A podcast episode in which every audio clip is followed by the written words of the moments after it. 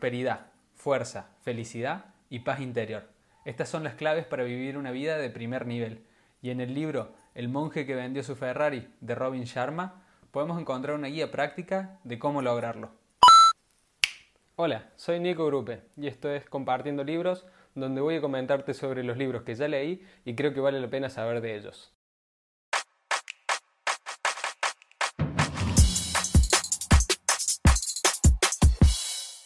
El monje que vendió su Ferrari es considerado por millones de personas uno de los mejores libros de desarrollo personal que existen. El autor, Robin Sharma, escribe una historia, una fábula, en donde intenta mostrarnos claves para lograr tener una vida de la cual estemos orgullosos. Esta historia trata de un excéntrico abogado, Julián Mantle, considerado uno de los mejores abogados del país y que se encuentra en la cumbre del éxito. Julián es conocido por sus trajes italianos de miles de dólares, por su mansión y más que nada por su Ferrari rojo. Si bien se encuentra en el mejor momento de su carrera como abogado, Julián tiene sobrepeso y aparenta ser mucho más grande de lo que en realidad es. La historia arranca en donde a Julián le da un paro cardíaco en medio de un tribunal. Es llevado al hospital y sobrevive, pero esto lo deja pensando cómo estaba viviendo su vida. Solo se estaba concentrando en su carrera profesional, pero en realidad estaba solo, todo lo que tenía eran bienes materiales.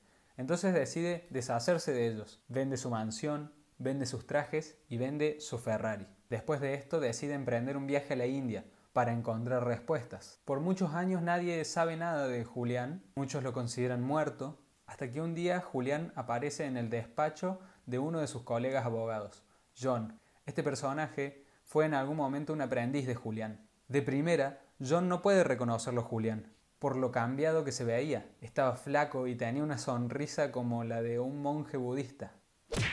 Y entonces Julián quiere contarle a John su aventura por la India, qué había aprendido todos estos años y cómo había logrado renacer. En la noche de ese mismo día, Julián va a la casa de John y quedan toda la noche hablando. Julián le cuenta que en la India fue visitando pueblo por pueblo, tratando de encontrar respuestas, pero todos le mencionaban un grupo de sabios que habían descubierto la clave de la vida.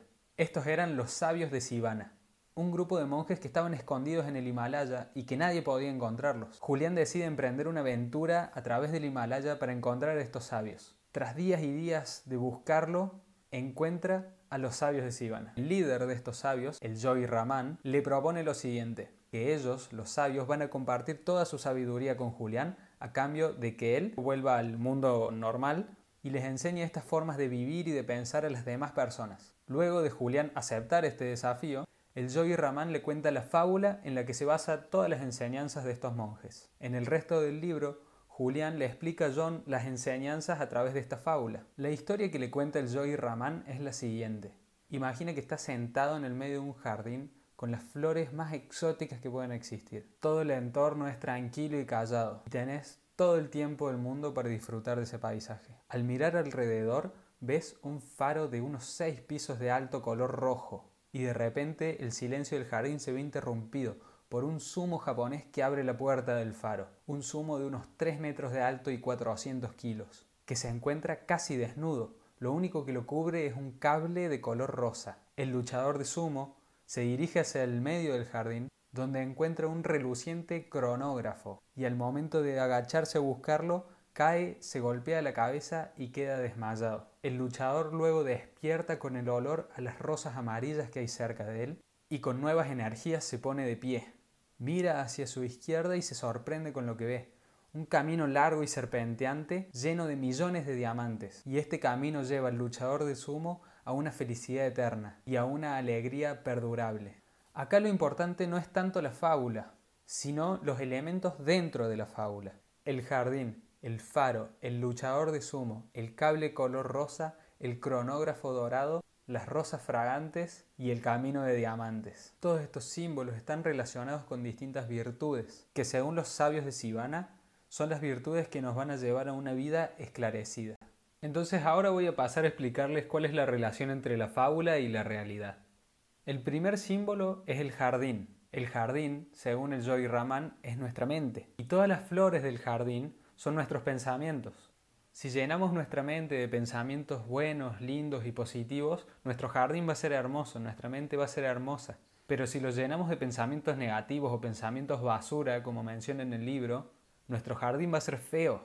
Hay que ser consciente de los pensamientos que generamos. Y si estos pensamientos son negativos hay que sacarlos. Tenemos que aprender a dominar nuestra mente, ya que la calidad de vida viene determinada por la calidad de los pensamientos. Para aprender a dominar nuestra mente, el Yogi Raman le explica dos técnicas a Julián. Una de estas técnicas es el pensamiento opuesto. Cada vez que tengas un pensamiento que sea negativo, rápido, cambiarlo por uno positivo. Otra de las técnicas es el corazón de la rosa. Esta técnica se basa en poder mirar el centro de una rosa todo el tiempo que podamos. Al principio, cuando intentemos ver el centro de la rosa, otros pensamientos van a querer entrar en nuestra mente. Y cuando te das cuenta que estás pensando en otra cosa, simplemente tenés que volver a concentrarte en ello. No necesariamente tiene que ser con una rosa, tiene que ser algo simple y que puedas apreciar un buen rato. Los sabios de Sivana podían hacer esta técnica por horas. Al principio no vamos a poder hacerlo por horas, pero podemos concentrarnos aunque sea 5 minutos la primera semana, luego 10 minutos. Y la técnica del corazón de rosa no sirve únicamente para poder aprender a dominar nuestra mente y nuestros pensamientos, sino también para poder relajar la mente. El siguiente símbolo es el faro, y la virtud que representa este símbolo es perseguir el propósito. El propósito de la vida es una vida con propósito. Si no tenés en claro hacia dónde ir, nunca vas a saber si llegaste o si estás yendo bien. Para explicar esta virtud, el Joy Raman se venda los ojos e intenta darle a una diana con un arco y una flecha. Hace tres intentos y en ninguno de esos da con el objetivo. Julián le dice que pensaba que iba a llegar a los objetivos. Pero el Yogi Raman le explica de que si no podés ver cuáles son tus objetivos, no vas a poder llegar a ellos. Acá una de las técnicas que nos ofrece el libro es el método de 5 pasos para alcanzar objetivos. Paso número 1. Crear una imagen mental del resultado. Esto es, por ejemplo, de que si tu meta es perder peso, poner una imagen en tu cabeza de cómo te verías perdiendo ese peso. Si tu objetivo es que tu negocio tenga éxito, poder tener esa imagen en la cabeza. Esto genera la visualización, poder ver hacia el futuro. Mientras más lo veas, eso nutre con pensamientos positivos en nuestra cabeza. Acá se me ocurre el ejemplo de Arnold Schwarzenegger, que cuando era chico ponía póster de físicos culturistas en su cuarto. Paso número 2. Colocar una presión positiva. Esto se trata de buscar a alguien de confianza, por ejemplo tu pareja o un amigo, y poder contarle cuál es tu objetivo. Esto va a generar presión en vos mismo de, de que ya se lo contaste a alguien. Necesitas realizarlo. Paso número 3. Construir una línea de tiempo. A este objetivo hay que darle un tiempo límite y no de que tenga un tiempo ilimitado para poder llevarse a cabo. El paso número 4 es lo que Joy Raman llamaba como la regla mágica del 21. Esto lo explican que para poder generar un hábito es necesario llevarlo a cabo 21 días seguidos. 21 días seguidos antes de recién considerar dejarlo. Y el paso número 5 es disfrutar el proceso. Si no disfrutas el proceso, te puede costar mucho mantenerlo. Va a ser más fácil que te des por vencido. El siguiente símbolo es el del luchador de sumo y la virtud es practicar el Kaizen. Kaizen es una palabra japonesa, significa mejora constante continua. Mientras más nos conozcamos y conozcamos nuestros límites, más provecho vamos a poder sacar de nosotros. Aquel libro nos recomienda dos técnicas. Una de ellas es hacer las cosas que nos dan miedo. Muchos de los miedos que tenemos en realidad son mucho más pequeños de lo que pensamos. Es cuestión de explorarlos y tratar de enfrentarlos y nos vamos a dar cuenta que en realidad son muy pequeños. Cuando superamos nuestros miedos vamos creciendo y creciendo. Y la otra técnica es los 10 rituales de la vida radiante. El primero es el ritual de la soledad. Aquel libro nos invita a estar solos con nuestros pensamientos un rato. Esto nos permite calmar la mente, aumenta la creatividad, es meditar un poco sobre nosotros, conocernos un poco más, también esto nos permite conocer nuestros miedos, nuestros límites. Y puede empezar por un minuto, dos minutos, cinco minutos. Al principio vamos a ver que muchos pensamientos se meten en nuestro camino, al igual que en el corazón de la rosa pero es cuestión de práctica, de que cuando vienen otros pensamientos darnos cuenta y volver lentamente a, nuestro espacio, a nuestro silencio. La idea es poder llegar a un tiempo aproximado entre 15 a 20 minutos de soledad con nosotros mismos, con nuestros pensamientos. El segundo es el ritual físico, cuidar tu cuerpo, hacer ejercicio. No solamente hay que tener una mente sana, hay que tener un cuerpo sano que pueda cargar esa mente. El tercero es el ritual de la alimentación. Aquel libro nos recomienda alimentarnos con alimentos vivos, es decir, una dieta vegetariana barra vegana. Algunos por ahí no estén muy de acuerdo con esto. Tampoco hay que ser tan extremista, creo yo. Podemos ingerir un poco de carnes, pero que no sea tan abundante. La alimentación vegetariana lo que tiene de positivo es que demoramos menos en digerirla y la digestión es un proceso que demanda mucha energía en nosotros. Es por eso que después de una comida con carne por ahí nos sentimos un poco llenos y tirados y con sueño. En cambio con una alimentación vegetariana nos sentimos más llenos de energía. El cuarto es el ritual del conocimiento abundante. Acá se trata de estimular la mente, ya sea con conocimientos nuevos, que puede ser por medio de leer libros, de educarse, de tomar cursos. El quinto es el ritual del reflejo personal. Poder analizar el día, ver qué cosas hicimos, si hicimos cosas bien, si hicimos cosas mal, si hicimos cosas mal, ¿por qué las hicimos mal? ¿Cómo respondimos ante esas cosas? De esa forma, si nos damos cuenta de eso y el otro día vuelve a pasar una situación similar, vamos a poder reaccionar de otra forma, de una forma más positiva por ahí. El sexto ritual va a ser algo como un talón de Aquiles para varios. Despertarse temprano. Sí, el libro nos recomienda dormir un mínimo de 6 horas, pero nos recomienda levantarnos con el sol. En el libro menciona levantarse a las 5 de la mañana, pero por ejemplo acá en Argentina está amaneciendo casi a las 8, entonces en mi caso yo me levanto a las 7 de la mañana. El séptimo ritual es el ritual de la música. La música mejora nuestro humor. Hay que poner música que nos levante el ánimo, que nos llene de energía, que nos inspire. El número 8 es el ritual del poder de la palabra hablada. Estos son, por ejemplo, los mantras, que son declaraciones que podemos repetir. El libro está lleno de esos mantras y varios ejemplos que podemos usar. La idea de los mantras es poder repetirlos antes de irnos a dormir y en el momento de levantarnos. El punto 9 es el ritual de la congruencia. Seguir tus principios, ser fiel a vos mismo, no renunciar a ellos. Y el número 10 es el ritual de la simplicidad. Mantener una vida simple, con actividades que realmente sean significativas. Si recordamos la fábula, el luchador de sumo estaba casi desnudo Solo un cable color rosa lo cubría. El siguiente símbolo es el cable y la virtud es vivir con disciplina. La disciplina se logra realizando constantemente cambios pequeños. Acá podemos ver cómo si todos los días mejoramos un 1%, a final de mes vamos a haber mejorado un 30% y a final de año vamos a haber mejorado un 365%.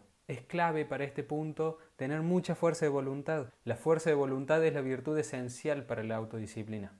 La técnica que muestra en esta parte el Yogi Raman es el voto de silencio. Todas las semanas hacía un día de voto de silencio. No estoy diciendo de que hagamos votos de silencio, sino de ir haciendo cambios constantes todos los días. Como por ejemplo apenas levantarse, tender la cama. El siguiente símbolo es el cronógrafo que es parecido a un cronómetro, pero no es lo mismo. Y si bien no es lo mismo, los dos representan muy bien esta virtud, respetar el tiempo propio. Los sabios de Sivana tenían muy en claro esto. El tiempo es nuestro recurso de mayor valor y no es renovable. Hay que tener coraje de decir no. Dentro de las técnicas que se plantean sobre esta virtud es tener una mentalidad de lecho de muerte y hacerte una pregunta. ¿Quiero pasar el último día de mi vida haciendo esto? Por ahí las personas tendemos a pensar de que tenemos todo el tiempo del mundo, de que tenemos derecho a levantarnos mañana. Y no es así, no sabemos cuándo va a terminar nuestro tiempo acá. Entonces hay que poder explotar bien nuestros días al máximo, poder hacer todas las cosas que realmente queremos. Por eso también es que hay que levantarse temprano para aprovechar todo el día.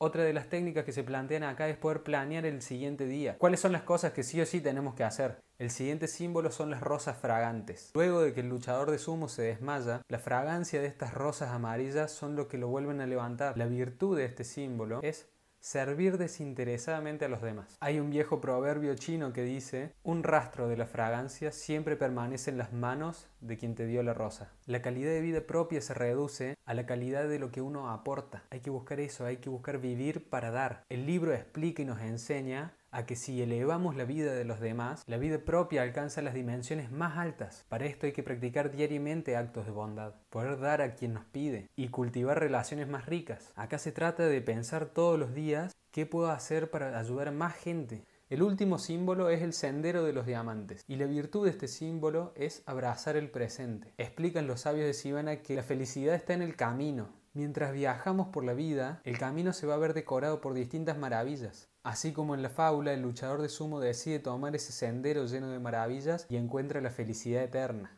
Y de vuelta menciona de vivir cada día como si fuera el último, poder apreciar todas las cosas que tenemos, poder apreciar nuestra salud, poder apreciar nuestra familia, nuestros amigos, todas las cosas positivas que tenemos, poder apreciarlas justamente porque las tenemos. El libro finaliza con Julián yéndose de la casa de su amigo John, después de explicarle las siete virtudes de la vida esclarecida de los sabios de Sivana. Como a modo de resumen, entonces, las siete virtudes son dominar la mente, y el símbolo es el jardín, seguir el propósito con el símbolo del faro, practicar el Kaizen con el luchador de sumo, vivir con disciplina como el cable de alambre rosa, respetar el tiempo propio con el cronógrafo de oro, servir desinteresadamente a los otros con las rosas fragantes y abrazar el presente con el sendero de diamantes. Este es realmente un libro para estudiarlo, para leerlo más de una vez. Si seguimos estas siete virtudes de la vida esclarecida, vamos a poder conseguir prosperidad fuerza, felicidad y paz interior. Bueno, espero que les haya gustado mucho este video. Este es sin duda uno de mis libros favoritos. Así que por favor no te olvides de ponerle me gusta al video. Si esta es tu primera vez por el canal, no te olvides de suscribirte y darle a la campanita para recibir notificaciones cuando haya videos nuevos. Y por favor, si conoces a alguien que le pueda llegar a interesar este video, no te olvides de compartírselo. Muchas gracias y nos vemos en el próximo video de Compartiendo Libros.